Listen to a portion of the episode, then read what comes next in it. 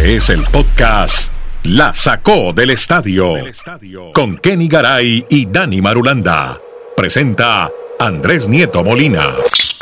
Hola, ¿cómo están? Llegamos a otro episodio más de esto que se llama La Sacó del Estadio. Aquí hablamos de todos los deportes y las ligas americanas con Kenny Garay, que está en Bristol, Dani Marulanda, que está en el Retiro, Colombia, Kenny en Estados Unidos, yo estoy en Chile y Dani está en Colombia. Ahí unimos todo el continente para hablarles de otros deportes. También de vez en cuando hablamos de fútbol, cuando, cuando lo requiera, cuando sea realmente importante. Ahora con las clasificatorias hablaremos un poco de fútbol, porque vamos a hablar, pero de fútbol americano, porque hay buenas novedades, buenas historias, buenos rolletes. Y Garay se nos viene con el primero. Tiene que ver con un famoso futbolista, al que hablamos mucho en este podcast, mi querido amigo Kenny, saludándolo. Es de Sean Watson. Y parece que ya no va más. Cortijo y su combo, como diría el doctor Peláez. ¿O no? ¿Así no dice? Cortijo y combo para eh, Y había quien decía Andrés Cortijos Tarazona, que era una, una empresa, una inmobiliaria. Eh, ¿Cómo le va, don Andrés? Un abrazo a usted, a Dani, a todos. Sabe que eh, admiro mucho su capacidad de adaptación. Usted les dice ya constantemente clasificatoria, yo no he podido. Pero bueno, es que además es más propositivo. no, no, no, tiene una connotación negativa y es, no, y es verídico y clasifican qualifiers. Eh, y en inglés se dice qualifiers. Exacto, pero, pero me ha costado. Yo no le digo eliminatorias toda la vida. Por eso es que, por eso es que estamos al lado suyo, don Andrés. Venga, eh, Dichon Watson fuera el resto de la temporada. Eh, las lesiones suceden, no estoy descubriendo nada. Y en el fútbol americano más. Este es el del supercontrato multimillonario. Este es el mismo que lo acusaron varias masajistas de abuso sexual. Este es el muy buen quarterback, lo conocemos hace mucho tiempo. Eh, un hombre de, dos armas, de dos vías, eh, tanto a nivel de su juego aéreo como la manera como puede correr con el ovoide. Un gran quarterback y que definitivamente el fin de semana, más allá de la defensa de los Browns de Cleveland, que es muy buena, pues ya lo vimos en, su dimensión, poco a poco llegando a su nivel. Y con este quarterback y con esa defensa que tienen los Browns, hombre, dijimos, de aquí en adelante se puede dar cualquier cosa para los Browns de Cleveland. Es una baja más que sensible. Se tiene que operar del hombro entonces de John Watson y no va más en la temporada. Claro, hay que hacerlo inmediatamente porque es que es uno de los activos del equipo y lo más importante para los Browns de Cleveland es tenerlo al 100% porque saben que es la carta ganadora. Inclusive, recordemos que en algún momento cuando todavía no se definía o había dudas sobre el tema de Tua Tagovailoa y muchos querían eh, o decían que se habían equivocado los Dolphins, eh, mucha gente, entre ellos Danny Marulanda, era de los que pedían que de John Watson recibiera una oferta de los Miami Dolphins. Es un gran quarterback, el hombre que a nivel universitario triunfó en Clemson y fue campeón nacional. Muy bien, pues entonces ahora saludo a Dani Marulanda, que tiene algo que decir también de Sean Watson. Él está en el Retiro Colombia y también tiene sus impresiones y sus opiniones. Hola Dani, ¿cómo estás? ¿Qué más, Andrés? Abrazos de Kenneth para todos nuestros oyentes. De Sean Watson, Andrés, lo que me sorprende de esa confirmación de la noticia es que durante el fin de semana se especuló mucho de una lesión en el tobillo, porque él se golpeó el tobillo. Y en el día anterior, cuando lo llevan a una resonancia electromagnética, oh sorpresa, el tobillo no, fue que se le rompió un hueso del hombro. O sea, del hombro. ¿qué, cambio tan, tan extraño. Y eso es lo que... el tobillo al hombro. Sí, o sea, tenía un dolor, tenía un dolor de tobillo en el hombro. O sea, terminó cojeando todo el partido por el tobillo y la sorpresa con la que uno pues, se levanta este día es que se pierde la temporada por un hueso roto del hombro de lanzar, que es fundamental para él. Pero dicho eso, yo creo que Cleveland Andrés sigue siendo un equipo con su dinámica de defensa, o sea, el alma del equipo es la defensa. Y si uno ve el calendario de Cleveland, todos los partidos, como Garay nos dice, son difíciles, pero si uno compara los demás rivales, sigo pensando que Cleveland tiene unos rivales más accesibles que, el resto de equipos en su división y que eso le da la opción de pelearla, pero no es lo mismo pues con el coreback que va a tener ahora, ya que no va a estar de John Watson, pero creo que Cleveland, pues obviamente es un golpe muy duro, no es para ganar, ya no va con la, opción de ir a ganar un Super Bowl, pero creo que todavía tiene opción de por lo menos ir a pelear un puestico de playoffs. Y es que, ojo, ojo a esto, Andrés.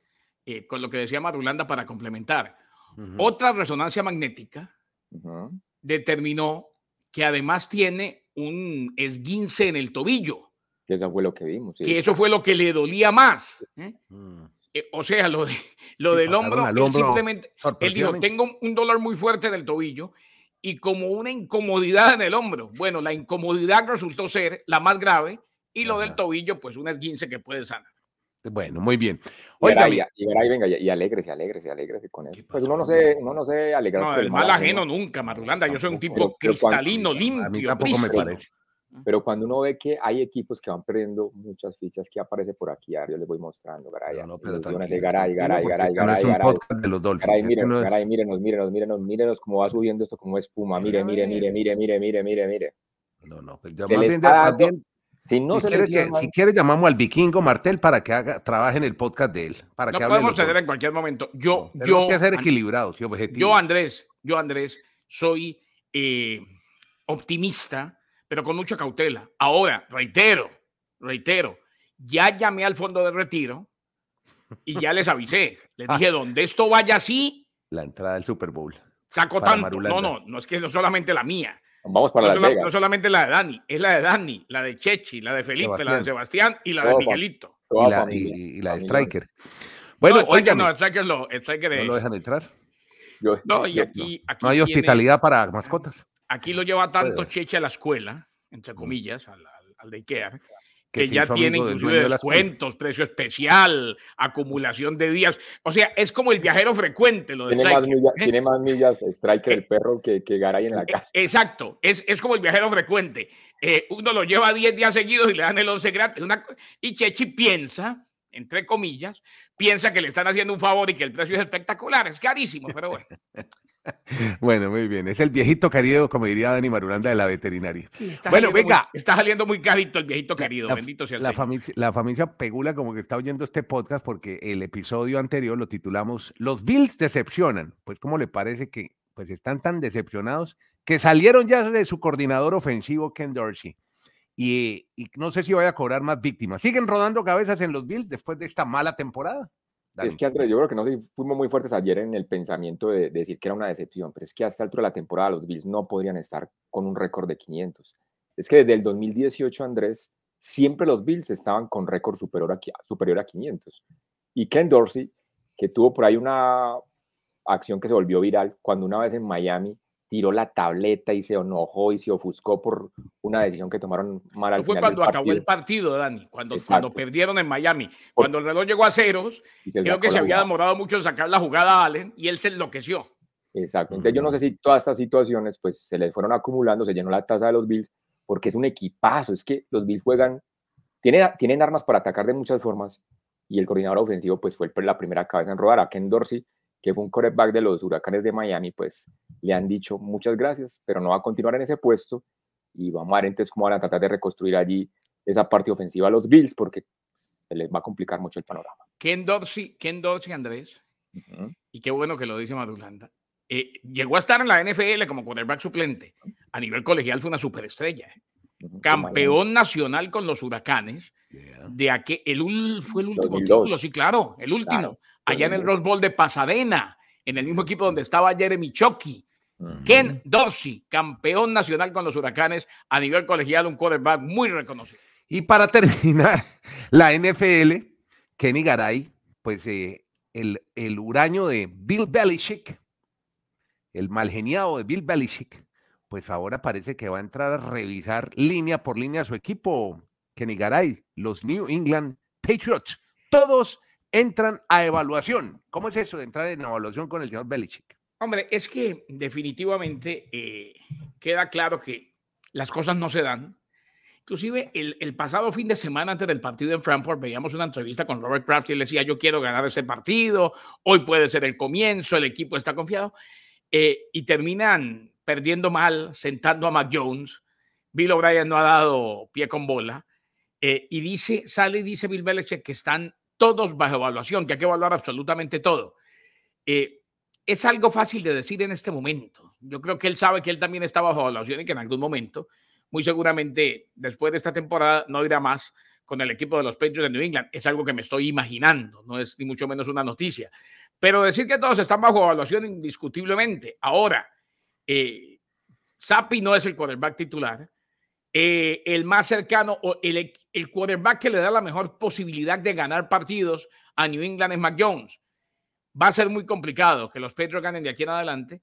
Y hay un muy mal sabor de boca porque sí, se imaginaron una mala temporada, pero no una temporada fatal, terrible. O sea, queda claro que Tom Brady hacía mejores a los que lo rodeaban.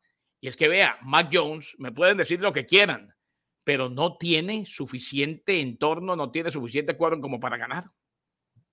Y, otro detalle que quisiera yo ahí, si nos escucha Cristian González, volvamos a contactar a Cristian González. usted por cuestiones de contrato de novato, probablemente le va a tocar estar cuatro años allá. Y esos cuatro años podrían ser muy duros, porque los Patriots están en una reconstrucción. No se acelere en quedarse toda la vida en ese equipo, que de pronto, con el talento que él tiene, podría estar en un equipo contendiente más rápido que tener que esperar muchos años de proceso con los Patriots. O sea, más fácil. Cuando, cuando reclutaron a González, Dani, la gente, uy, va los Patriots. Mm, ya no. Ya no. Ya no son esos fueron, Patriots. fueron, ya no son. Y es que, eh, eh, lo que el problema es que, y Andrés, me pasan todos los deportes, entre más se gana constantemente, entre más legado y más dinastía se deja, más, larga es la reconstrucción cuando todo se acaba. mire, mire los Chicago, los Chicago Bulls en la NBA. Están todavía, ahí están. Podcast La Sacó del Estadio. Bien, nos vamos al béisbol. Ahora con Kenny Garay para que nos hable de, ya como decíamos en episodios anteriores, la MLB está, está en receso por ahora. Terminó la temporada con los Texas Rangers, campeones de la Serie Mundial, pero ya empieza a hacerse la selección de lo mejor del año. Ayer en el episodio anterior hablábamos mejor de los Rocky of the Years y ahora nos vamos con los managers, los manejadores, los entrenadores de los equipos. ¿Cuáles son los mejores, Kenny? Pues hombre, Andrés, eh, primero que todo, decir que se merece lo que le pasó a Schumacher, el manager de los Marlins. Ganó manager del año en la Liga Nacional. Skip Schumacher. Me acordé mucho de Marulanda porque definitivamente este equipo, hay una estadística que prácticamente termina marcando la diferencia y es la de victorias en partidos por menos de una carrera de diferencia, valga la redundancia, por menos de una carrera de ventaja eh, para los Marlins. Condujo a la aparición en la postemporada, manager del año, le ganó, superó en la papeleta a Brian Snitker de los Bravos de Atlanta y también a Ken Consell de los Cerveceros de Milwaukee, ahora que firmó con los Cachorros de Chicago. Skip Schumacher, ojalá que las cosas se le sigan dando a los Marlins de Miami de ahora en adelante, ahora que cambiaron de gerente general, pero al menos cuentan con Schumacher. Y por el lado de la Liga Americana, Brandon Hyde, manager del año en la Americana, eh, se lo merece también los Orioles de Baltimore que tuvieron una sensacional campaña que terminaron siendo los dominantes en una división la más fuerte del béisbol de grandes ligas. Llegó segundo en la carrera del año pasado, esta vez sí lo ganó, superando, ojo, a Bruce Bochy de los campeones Rangers de Texas y a Kevin Cash de los Reyes de Tampa Bay. Merecido lo de Brandon Hine, merecido lo de Skip Schumacher. No, y hacer énfasis a Andrés Kenneth que Schumacher tuvo su primera temporada con los Marlins. O sea, siendo un novato, ya tiene ese premio en el sentido de que fue su primer año con, con el equipo de, de, la, de, Miami, de los Marlins. Muy bien. Ya que lo veo por acá, quiero que por favor le demos brillo a este podcast y hablemos de los Yankees de Nueva York, que están buscando lanzadores abridores. Ya estamos preparándonos para barrer en la próxima temporada. Sí vio la joyita de Cashman, ¿no? Cashman ya sabe que lo van a echar, me da la impresión. Pero bueno. Claro, porque, porque, ayer el gerente general de los Yankees, escúcheme Dani, ¿sabe lo que salió y dijo? ¿Qué dijo? Dijo, en algún momento de la temporada Giancarlo Stanton se va a lesionar porque ese es él. Él se lesiona en algún momento de la temporada. Como dando a entender que llega un momento en el que Giancarlo dice, no, me duele, me duele, me duele y me duele. Y me tengo que sentar. Eh, prácticamente mandándolo debajo del camión. Yo creo que Cashman sale de los Yankees. Bueno, ¿y cómo lo de los lanzadores abridores? ¿A quién estamos pues, auscultando? André, me gustó que usted dijo, vamos a darle brillo a ese podcast porque se va a hablar de los Yankees. Y yo no sé dónde está el brillo de los Yankees. Yo veo que los Yankees están opacos, están en las tinieblas hace mucho tiempo. Pero ¿sabe, por qué? Porque es que no sé exactamente a qué le apuntan. Mire, si uno mira la temporada de los Yankees, ¿en qué fue lo que más fallaron? En bateo. Y si me dicen ahora que están activos es por conseguir picheo, por conseguir abridores, entonces uno También, está fallando los dos. No, pero, pero los Yankees, lanzadores. Yo, yo, pienso que los Yankees se desesperan tanto que quieren apostarle a todo que no tienen claro el panorama de qué es lo que están necesitando más. Entonces, ahora se dice de los Yankees que están buscando a Aaron Nola, que es el, pues, el mejor, el abridor estrella que tienen los Phillies de Filadelfia, y a su amigo Yamamoto, el que tanto nos ha contado acá. El japonés, que, habíamos hablado de él, claro. El japonés que viene a hacer una locura para grandes ligas aparentemente, pues ya le están endulzando el oído, ya están haciendo contactos con él y dicen eso los Yankees, que quieren a esos dos jugadores vestidos con la mítica franela de los Yankees para la próxima temporada. Perfecto, señor. Y hablando de grandes ligas, hay ya siete agentes libres que rechazaron ofertas de 20 millones de dólares. Uno de ellos un tal Shohei Otani, al lado de cinco más. ¿Quiénes son, Kenny? Sí, señor, fueron las ofertas calificadas. Claro, al rechazar la oferta calificada, recordemos en el béisbol, ya quedan definitivamente como agentes libres. Siete jugadores. Shohei Otani rechazó la oferta calificada, como bien decía antes, de 20 millones. Son exactamente 20 millones 325 mil. Además de Otani, declinaron las propuestas. Cody Bellinger, de los Cachorros de Chicago los lanzadores Josh Hader y Blake Snell de San Diego, los también lanzadores Aaron Nola de Filadelfia y Sonny Gray de los Mellizos de Minnesota, así como el antesalista Matt Chapman de los Azulejos de Toronto. Recordemos que al presentar una oferta calificada que se calcula como el promedio de los 125 convenios en valor anual, un equipo recibe selección adicional en el draft amateur de julio en caso de que termine marchándose de su pelotero a otro club. O sea, los angelinos tendrán selección adicional. Eh, las ofertas calificadas comenzaron después de la temporada del 2012. Solo 10 de 131 han sido aceptadas. Generalmente se declinan. Y aquí el premio mayor es nada más y nada menos que Shohei Otani. ¿Quién se va a quedar con Otani? Pero Garay, venga, no es una miseria ofrecer, y digo miseria, ¿quién quisiera esa plata? No es una miseria ofrecer 20 millones por año, según lo que le entiendo a usted ahí, Garay, que nos está explicando, por Otani serían 20 millones, pues un poquito más por año. Eso sería una, una, una ganga, una oferta para el que le pague. No, no, no, eh, pero no es por año, sino por un año, ¿no? Por solo un año. Ah, ok, ok. Porque así es la oferta calificada para volver a negociar. Ah, pero, la mayoría lo declinan para, para ya quedar en la agencia libre. Porque si aceptan la oferta calificada, tienen que jugar ese año por los 20 millones. Ah, qué buena claridad. Ahí sí entiendo, porque es que Otani mínimo, mínimo, Garay, Otani mínimo, mínimo se va a ganar 35 millones de dólares por año. Es que por eso, y, lo decíamos, Dani, vale la pena, y la pregunta es, eh, brillante para que la gente sepa. Eh, acuérdense que yo tomé béisbol intensivo con Jerez y con Euro. Eh, en el 2012, las ofertas calificadas comenzaron. Mm. Y como dijimos, 10 de 131 han sido aceptadas. ¿Por qué? Porque generalmente los agentes le dicen, no, si le hacen oferta calificada, diga que no, a su equipo le dan una selección y usted va directamente a la agencia libre, mm. porque ahí es donde viene el contrato hipermillonario. Y para Otani va a venir, eh, eh, mm. por favor, un contratazo. Podcast La sacó del estadio. Bueno, nos vamos ahora para el hit de Miami, que sigue en una muy buena temporada. Comenzó muy bien el in-season. Y cuénteme, Dani Marulanda, seis partidos seguidos ganando los Heat de Miami. Bien por el equipo de la Florida. Sí, es lo que hay que destacar, Andrés. Seis triunfos consecutivos. Los, el Heat había arrancado con un solo triunfo y cuatro derrotas la temporada, pero han entrado en una racha ganadora muy interesante y sobre todo con un muy buen manejo de grupo y dándole los minutos adecuados a cada jugador, porque le han dado descanso a Butler. Recordemos que Tyler Hero está lesionado, pero entra Jaques, el mexicano, y juega bien. Highsmith juega bien, otro muchacho y apellido Smith que de pronto no pintaban mucho para el inicio de la temporada y sigue demostrando Spolstra y esta organización del Miami Heat eso de cultura hit. El jugador que entra al equipo siempre, da, Da, algo más. en ese momento también jugaron en la jornada anterior por el torneo de la NBA, el, torneo de la NBA. Que, el season. Exacto. Y volvieron a ganar, o sea, están invictos, han ganado los dos partidos y ahí están ya proyectados, ¿por qué no? Para llegar a Las Vegas, si, si ganan eh, un partidito más de esos. Escúcheme, eh, Andrés y Dani, pero decir a los que no lo saben todavía, eh, porque mucha gente está confundida, todos los partidos del torneo paralelo valen para la NBA como tal. También. A excepción de la final. Mm, exacto. A excepción de la final en Las Vegas. Ahora, un llamado a la gente de la NBA. Yo entiendo que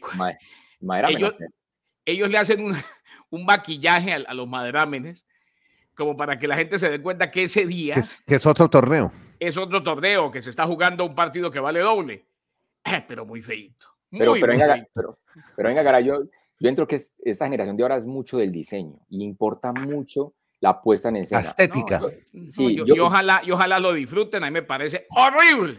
Pero Gara, venga, venga, es que hay varios maderames. Yo creo que hay unos donde me parece ilógico que la pelota es naranja y el maderame es rojo, entonces no se ve ni siquiera bien ah, visualmente cuando está cuando está votando. Yo, yo, yo digo, ustedes son unos maestros, los narradores, ¿cómo ven en ese tipo de, circunstancias?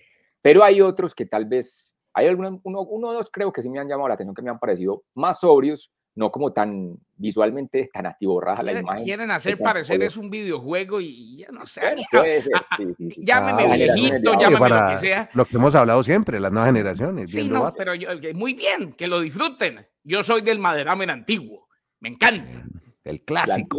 El, antiguo pero si, pero si, usted, ve el disco en el hockey, ahora no va a ver la pelota naranja en ese. No, yo siempre la veo, pero es que, es, es, es que me chilla Inclusive anoche me puse a ver antes de relatar hockey, me senté con Felipe, que es el fanático más grande del Miami Heat. Eh, me senté con Felipe a ver el partido. De Charlotte, en Charlotte. Yo le, decía, eh, yo le decía, ¿esto qué es? Parece que estuvieran jugando en choquichises. ah, no, eso hay de todo. En Chile hay de eso, ¿no? Eso es una cadena de restaurantes, ¿no? De, restaurantes para niños llena de colores y todo eso, para se tiran en pelotas de colores y demás. Donde Dani llevaba a los sobrinos, porque ya los sobrinos le crecieron, ya no los no, lleva No, los sobrinos se cansaron de que iban con Dani, Dani con un cupón y aguantaban hambre en choquichises. Dani, hay que gastar la platica. Oiga, me cierro contándoles que ayer todo el palo que le dio Dani al y hoy ganó, hoy le ganó a Rulep, desesperó en las finales ATP que se juegan en Turín. Perdió Djokovic, perdió Djokovic. Perdió Djokovic, sí, con Sinner, que está volando en su casa en Turín. Bueno, están en casa perdió con un pecador, con Sinner. sí, Sinner, parece más suizo, pero de alemán que, que italiano. Que italiano, sí, yo lo vi. Ese, le ganó a uno de los nuestros, ¿no? En el US Open, creo que fue. Sí, seguramente. Ah, bueno, y hablemos de la derrota de Cabal y Farada que ah. perdieron en los Juegos Nacionales que se disputan en Colombia. pero, yo creo que, no, o porque creo que tiene preponderancia lo de Cali Farah, porque es tal vez el último partido en su historia como pareja. Pues, bueno, pueden jugar seguramente después en torneos senior recreativos. Dani, Dani no lo vio porque estaba viendo el capítulo en que mataron al papá de Rigo.